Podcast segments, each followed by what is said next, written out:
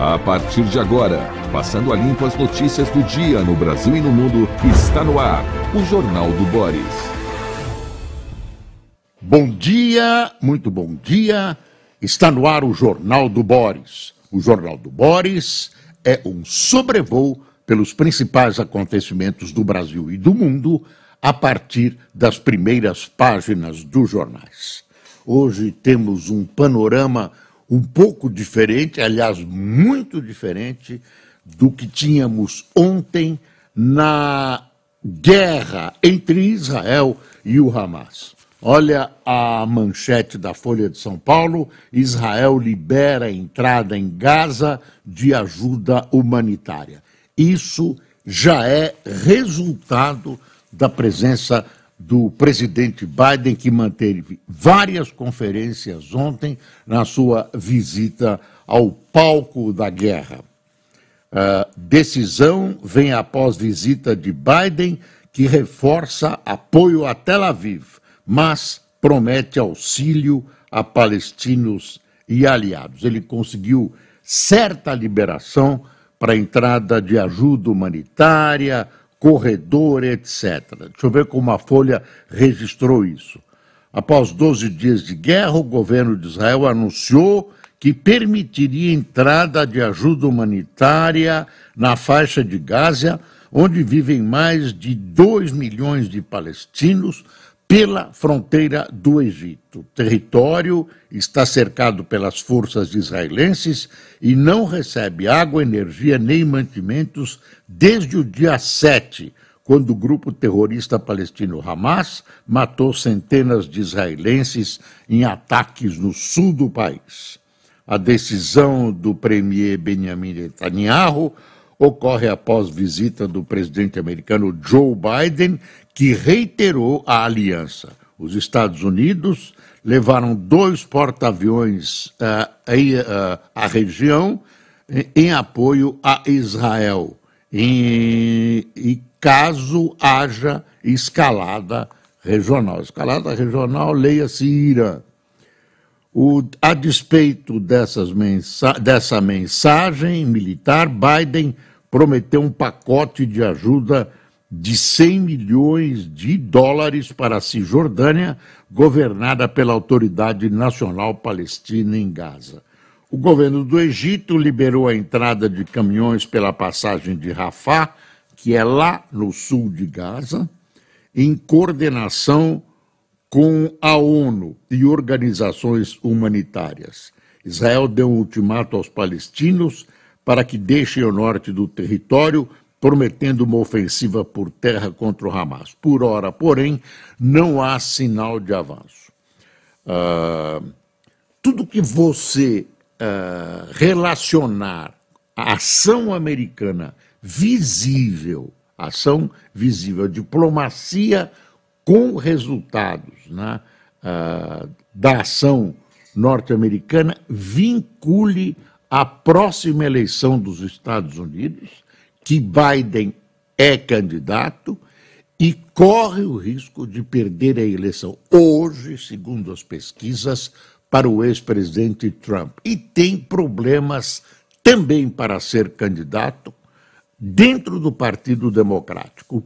Aparentemente, o partido não tem outro candidato e vai ter a partir da visão atual, vai ter que se utilizar do nome de Biden, que, uh, segundo seus detratores, uh, sofre problemas mentais, esquece coisas, de vez em quando fala uma bobagem e tem uh, uma saúde muito frágil, muito frágil. Ou seja, ele é velho, é isso que querem dizer. Bom, uh, outra coisa que o, aquela proposta do Brasil, que foi reescrita, reescrita, reescrita na ONU, foi gongada, foi rejeitada uh, através do veto.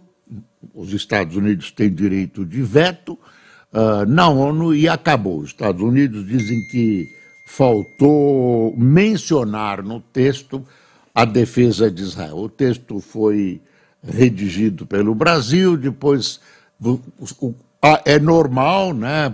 Todo mundo procura as suas convergências, as suas divergências, vão elaborando o texto até que aparece um texto, surge um texto que parece palatável para maior número de pessoas, não interessava para os Estados Unidos e os americanos alegam que faltava ah, uma citação do direito de Israel se defender, da defesa de Israel. E aí gongaram o texto. Claro que nem sempre as razões apresentadas por quem veta uh, estão relacionadas à verdade. O fato é que não interessava a, aquele texto naquele momento uh, para Israel e o Brasil, uh, que via com euforia a possibilidade de uma sugestão atribuída ao presidente Lula ser aprovado, já é uma, um glorificar o governo. O governo já estava se preparando para lançar a candidatura de Lula. Estou brincando, a a, a, ao Prêmio Nobel da Paz do ano que vem, porque com, conseguiu os corredores e tal. Pum, acabou. Acabou. Ah, outra notícia é que o presidente da, EBC, a EBC congrega todas as emissoras de televisão e rádio do governo. O jornalista Hélio Doyle foi demitido. Por que, que ele foi defenestrado? Aparentemente ele pediu demissão. Ele foi chamado ao Planalto, disseram para ele: Olha, meu filho, não dá mais. Ele repicou, né? Um, como é que chama? Um X? Hã? Que é o quê? Retuitou. Retuitou, é um tweet. Ele retuitou, mas é X agora. É moderno falar X. E retuitou um tweet que ele recebeu de, um, de uma outra pessoa que uh, era uma agressão aos, aos defensores de Israel. Aí o, ficava mal para o governo, né? o presidente de um órgão, de uma empresa grande, para o meu gosto, grande demais, que, que comanda as emissoras de televisão e rádio, uh, colocar uma posição tão aberta a favor, contra Israel, contra Israel. Eu não vou repetir o que ele disse, é uma, chamou de idiota, chamou de idiota quem apoia Israel. Mas é uma frase, tudo isso. Um horror, um horror. Uh, quero dar um testemunho. Eu fui chefe do Hélio Doyle, quando fui eu editor da Folha. Ele uh, nunca misturou ideologia, o, o, que pensava, com o que escrevia, com o seu trabalho profissional. Foi um excelente profissional no meu tempo na Folha de São Paulo. Então, uh, o, o, o PT, o governo do PT, perde um excelente auxiliar numa bobeira dele de retuitar né, esse X, esse tweet, uh, no momento uh, em que o governo procura mostrar isenção, já cometeu algumas bancadas, já ficou do lado do Hamas, né? enfim, é isso. Exército liberou 320 militares que estavam aquartelados após o furto, por enquanto não descobriram nada. Surgiram indícios de que algumas das armas roubadas teriam sido oferecidas a criminosos, né, a, a membros de grupos criminosos no Rio de Janeiro. Mas nada comprovado, eles dizem ter pistas ah, enfim, aí ah, tem um, o Estadão faz uma, um relato, está aqui, ó, Exército libera 300 militares que foram aquartelados após o furto. Ah, que mais, que mais? Ah, eu vou tocando tudo, porque hoje tem muita coisa, viu? E domingo tem eleição na Argentina isso interessa ao Brasil.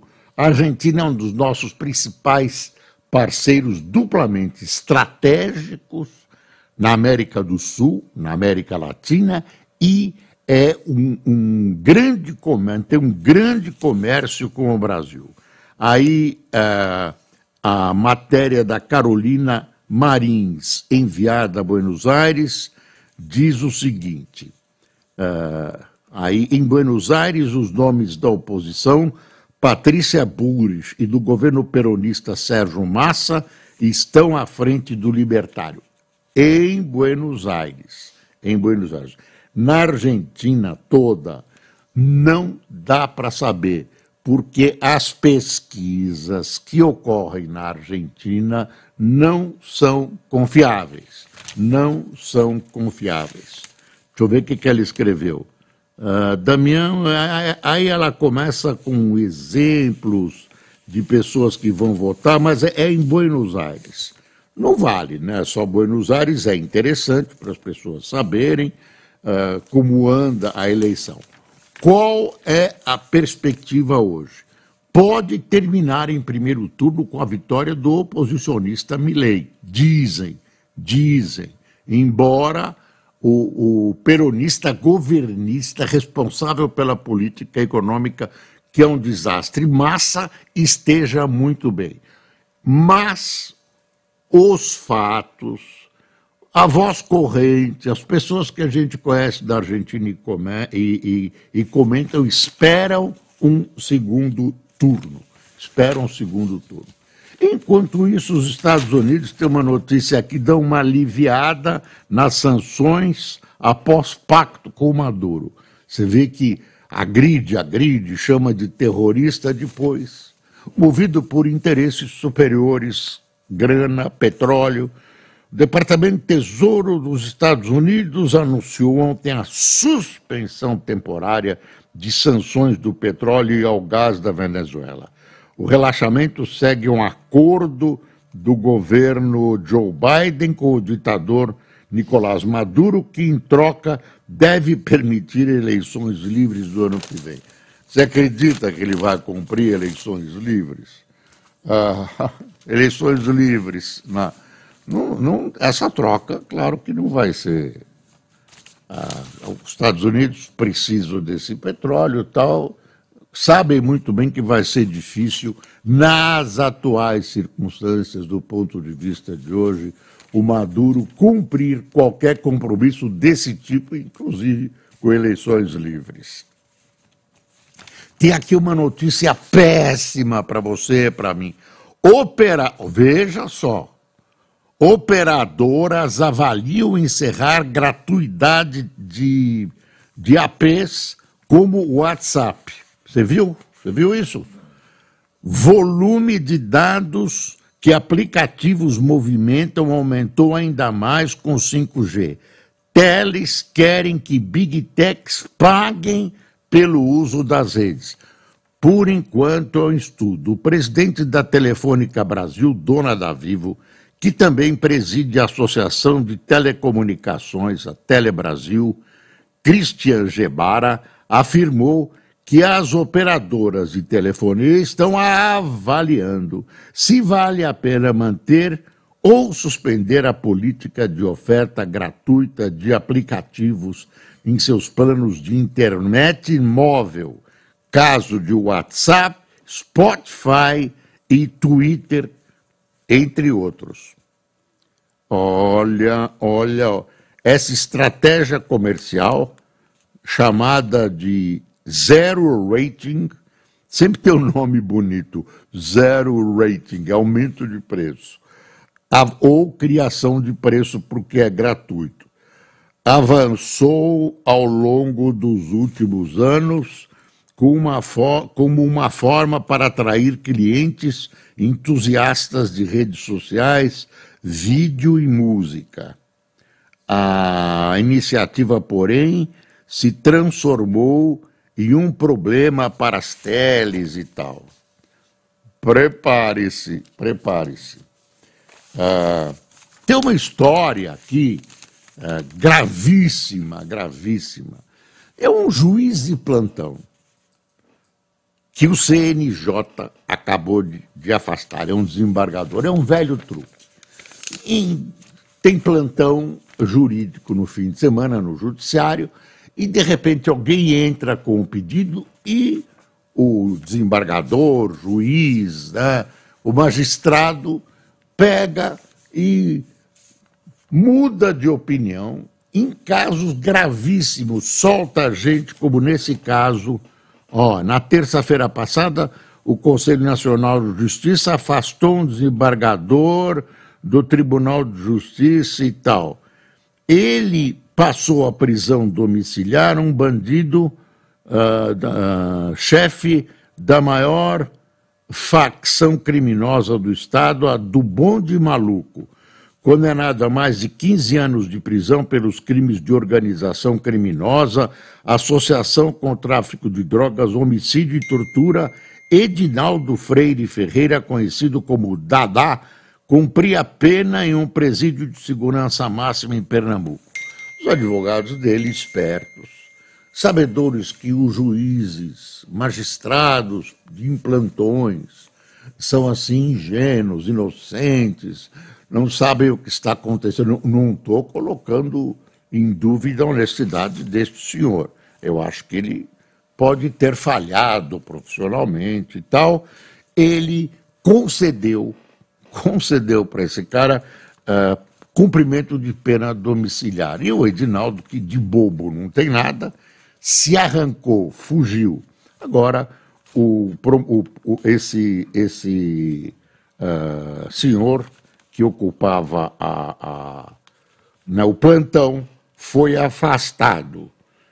Está ah, uh, aqui. Nessa história, ainda o efeito colateral muito ruim. Desmoraliza-se o Instituto da Prisão Domiciliar, que pode ser extremamente eficiente e funcional desde que cumpridas as condições legais. Dadá tinha que estar no presídio de segurança máxima, mas há muitos casos em que a prisão domiciliar faz todo sentido. É, é um editorial do Estadão sobre essa história toda. Uh, o desembargador chama-se Luiz Fernando Lima, que considerou adequado e justificado o pedido e concedeu a prisão domiciliar. Isso no finzinho do período dele. Na segunda-feira ia voltar o pessoal todo e tal. De chover, briga, né, polêmica no projeto de privatização da Sabesp, Assembleia Legislativa, projeto chegou à Assembleia sob ameaça de judicialização. Proposta prevê que a participação do Estado na empresa caia de 50,3% para o máximo de 30%. Partidos de oposição no legislativo se mobilizam para barrar a privatização. É um problema um problema problemático. como diria, como diria não sei quem. Ah, transporte público será gratuito na eleição, decide STF. Aí STF era uma decisão que cabia ao legislativo. Né? O Supremo Tribunal Federal decidiu ontem que prefeitos e governadores devem oferecer transporte público gratuito em dia de eleição. A mudança começa a valer nas eleições de 2024. Os ministros determinaram que o Congresso edite uma lei para regulamentar a gratuidade. Enquanto a legislação não for aprovada, uh, valem as regras estabelecidas pelo STF.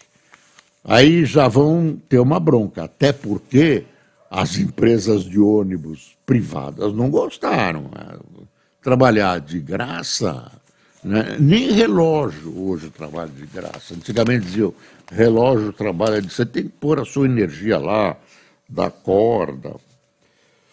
Seca no Rio Negro é gravada por Euninho. Ribeirinhos trocam suas casas por barcos para ter acesso à água em meio da seca histórica. Olha aqui, olha aqui, é, é uma foto bem do alto, para quem não está percebendo, é muito bem feita essa foto. A Folha dedicou a foto é página inteira, né? Olha aqui, olha o pessoal morando em barquinho. Ah, não vamos culpar Marina Silva por isso. Ah, eu, pessoalmente, acho que Dona Marina vai muito bem na pasta que ela está dirigindo, ela não abre mão dos seus princípios, é conhecedora da região, etc, etc, etc. Aliás, a Miriam Leitão acaba de lançar um livro sobre a Amazônia, dizem que é interessante. Eu não tenho aqui, eu só estou lembrando, não tenho o nome do livro. A jornalista Miriam Leitão, que também defende as suas ideias de maneira muito aguerrida e por isso é violentamente combatida. Tem muita coisa que eu não concordo com ela, mas é uma jornalista de primeira qualidade. Justifica muito bem as suas posições. Uh, notícia triste para o futebol brasileiro é o Neymar, que tem uma lesão gravíssima né, naquele jogo que o Brasil perdeu de 2 a 0 do Uruguai. Ele rompeu o ligamento em menisco do joelho esquerdo e pode parar até um ano. Falaram oito meses, falaram seis meses. É difícil fazer uma previsão. Cada organismo tem uma resposta. Uh, a profundidade da lesão para cada atleta é diferente. O fato é o seguinte: ele vai ter que operar né? Ah, é uma. É, como é que chama? Que ele teve menisco do joelho esquerdo, ligamento e menisco. Rompeu as duas coisas. Ah, dói para burro, impede o jogador de jogar e precisa fazer a operação e depois vem todo um tratamento de exercícios, tem que enfim, é um horror para um atleta. E ele vai ficar parado ao Neymar os melhores votos de uma recuperação. Ele, é, apesar de todas as críticas, das molecagens que ele faz, viu, Neymar, de coisas antipáticas, às vezes, ele é um grande atleta, talvez, não vou exagerar, o um melhor jogador da seleção brasileira de futebol. Uh, a CNN ainda não mandou o resumo dela, pelo menos até agora. Ah, não, chegou. Chegou atrasado, mas chegou. Bom dia, pessoal, amigo da CNN. Análise inicial da inteligência dos Estados Unidos aponta que explosão de hospital em Gaza foi causada por falha em foguete da Jihad Islâmica. E a Inglaterra diz que vai, ela, através dos serviços secretos dela e tal, investigar.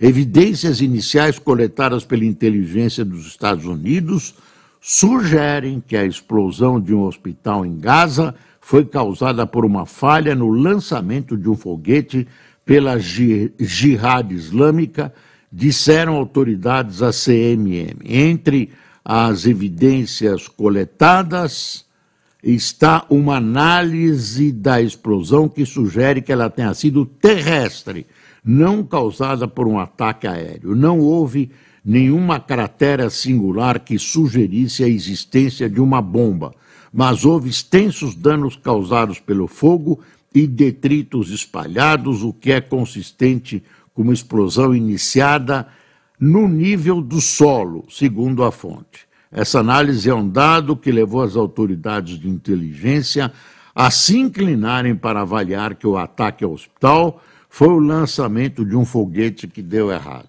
Agora, de quem é, por enquanto, não se sabe e a gente tem que tomar cuidado, porque todo mundo bem, ninguém vai aparecer a Jihad ou Israel, o Hamas, olha, vocês vão desculpar, uh, perdoem a nossa falha, fui eu que errei e mandei, mandei um foguete para cima do hospital ou estourei uma bomba, ninguém vai confessar isso e talvez, e talvez seja impossível você chegar a uma conclusão de quem foi uh, que atirou essa bomba. Uh, bombardeio o exército israelense disse nessa quinta-feira ter matado o chefe da área da ala militar de um grupo palestino, mais de dez integrantes do Hamas e a fundadora do braço feminino do grupo islâmico em Gaza. Aviões de guerra de Israel, guiados por informações de inteligência do Shin Bet, que é um dos serviços de inteligência israelenses, mataram o chefe da ala militar da organização terrorista. Ah, aí dá o nome dele, claro que eu perdi aqui ó, o fio da meada, tem que voltar e achar. Chama Rafat Harev Hossein Abu Halal. Enfim, essa é uma notícia de, de vinda do governo israelense. Uh, deixa eu ver aqui. Repatriados de Israel. Sexto avião da Força Aérea Brasileira, que resgata brasileiros de Israel, pousou no aeroporto do Galeão às três horas desta quinta-feira. Desta vez, 219 brasileiros são repatriados. Aí, gente, tem que elogiar o governo Lula. O governo Lula está agindo de maneira impecável, com uh, extrema atividade, corretíssima, né? É, e sem espetáculo teatral uh, da diplomacia brasileira e da FAB. Parabéns ao governo e ao próprio presidente Lula pela maneira correta, pela maneira diplomática e não teatral dessa uh, participação do Brasil, trazendo, trazendo uh, brasileiros e alguns estrangeiros que seriam trazidos no último voo de Israel e a tentativa de trazer o pessoal que está em Gaza, é um número menor de brasileiros, que dizem estar sendo muito bem conduzida e muito bem tratada pelo pessoal do Itamaraty. O Tribunal Eleitoral tem pauta de julgamento desta quinta-feira nas primeiras ações da coligação do ex-presidente Bolsonaro contra o presidente Luiz Inácio Lula da Silva e Geraldo Alckmin, acusados de abuso do poder político. Não vai dar em nada. Fique tranquilo, viu? Eleições na Argentina, um candidato que é visto como bombeiro na economia, outro é considerado um, white, um outsider. É uh, uh, um discurso anticristianista, já dissemos, aqui é, é uma decodificação. Não dá para prever quem vai ganhar a eleição. A única previsão forte que existe é que vai, deve, não estou afirmando, deve ir para um segundo turno. Deixa eu ver o que tem. Ah, a CPI que aponta Bolsonaro, né, não dá, né? A CPI sem pé nem cabeça. É, o, o governo não queria a CPI para não dar uh, não dá um, um, um, uma bancada de discursos para o Bolsonaro, nem o Bolsonaro, que é o principal acusado, foi chamado. Quer ver? Gazeta do Povo. Juristas apontam inconsistências no pedido de indiciamento de Bolsonaro pela CPMI do 8 do 1. É, é, o julgamento mesmo, para valer, é STF, não tem jeito. TSE, é por aí, não é por essa CPMI. É uma coisa política, não, não tem nem classificação, gente. É, é uma brincadeira, é uma brincadeira. Você lembra da CPI da, da Covid? Cadê? Uh, CPI da Covid, morreu um monte de gente. A CPI, lembra? Lembra a CPI? Falou, acusou, disse, morreu. Ninguém sabe, ninguém viu, acabou. Imagine essa. Imagine essa vai ser mais rápida. Essa vai ser mais rápida. É, um, né, é uma coisa política. É, nem precisava, era só condenar de cara.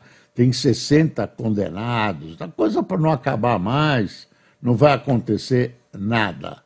Uh, Glaze diz que Estados Unidos querem caminho da violência por vetar resolução brasileira.